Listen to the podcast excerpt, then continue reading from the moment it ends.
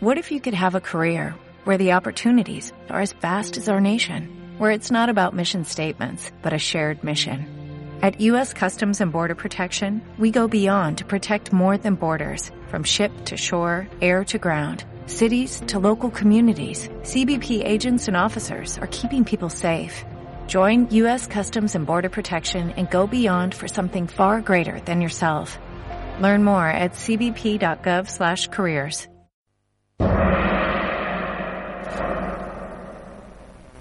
Leyendas y mitos.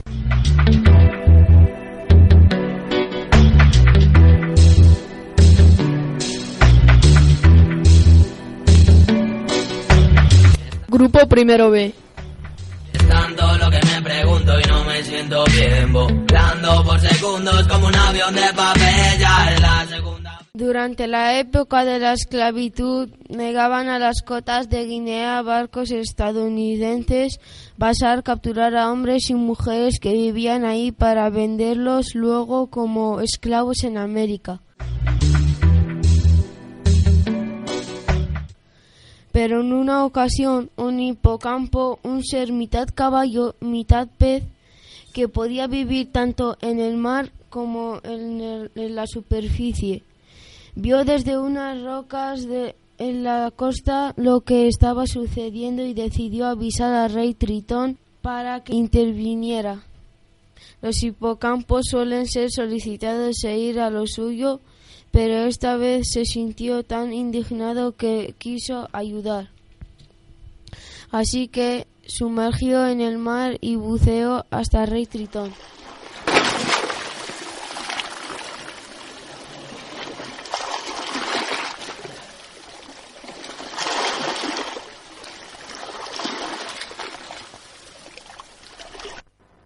Al hablar con el hipocampo se enfadó muchísimo y agitó el mar provocando un tremendo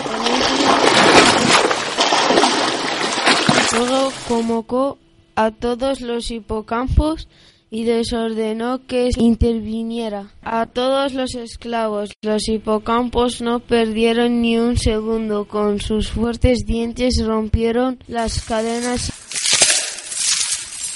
llevaron a los esclavos en sus lomos hasta dejarlos sanos y salvos en la playa.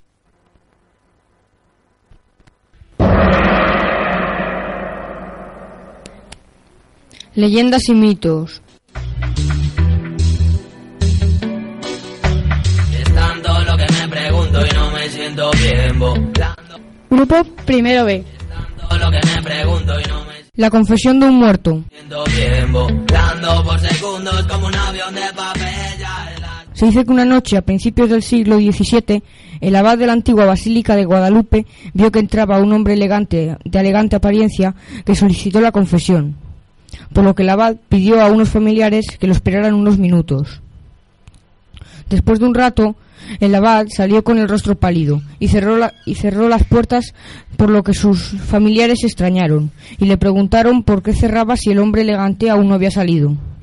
Sin embargo, el abad se negó a contestar y los animó a dejar el lugar a toda prisa.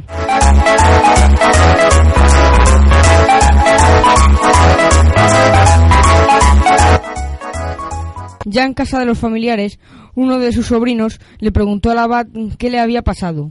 Sin embargo, el abad llevó a su mano derecha hacia su oído, haciendo notar que le costaba oír con ese oído. Después de que el sobrino le hiciera nuevamente la pregunta, el abad le respondió que el hombre que había entrado a la basílica horas antes era un muerto que había venido de ultratumba para confesarse y que después de, escuchar la confesión había tenido dificultad para escuchar por el oído derecho. El abad nunca pudo contar lo que le había dicho el misterioso personaje, guardando el secreto de confesión, quedando la duda para siempre.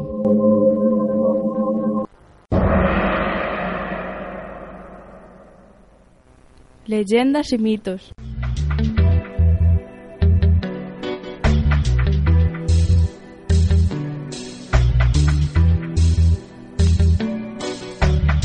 Grupo Primero B. Es tanto lo que me pregunto y no Mito de la serpiente emplumada. me siento bien Volando por segundos como un avión de papel Ya es la segunda Cuenta que antes de la llegada de, la serpiente emplumada, los aztecas solo comían raíces y animales que cazaban.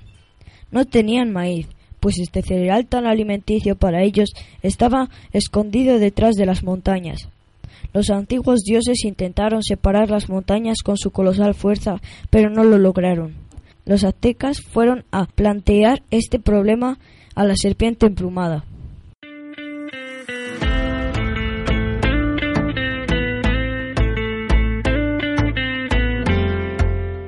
Yo se lo traeré, le respondió el dios de la serpiente emplumada. El poderoso dios no se esforzó en vano en separar las montañas con su fuerza, sino que empleó su astucia, se transformó en, en una hormiga negra y acompañado de una hormiga roja marchó a las montañas.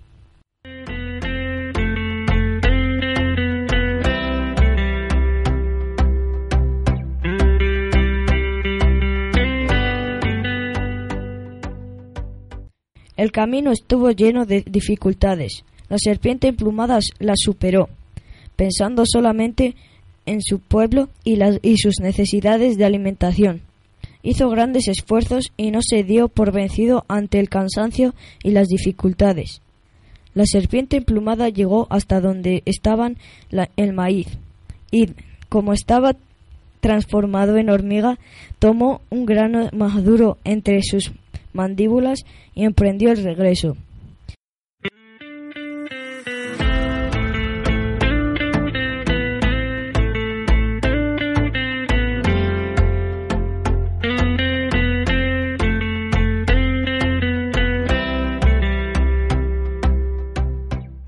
Al llegar, entregó el prometido grano de maíz a los hambrientos indígenas. Los aztecas plantaron la semilla, obtuvieron así el maíz que desde entonces sembraron y cosecharon.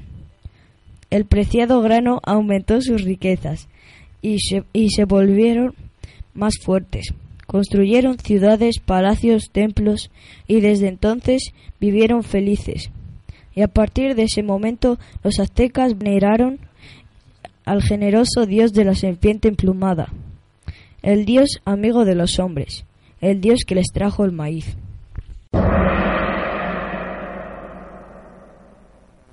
Leyendas y mitos.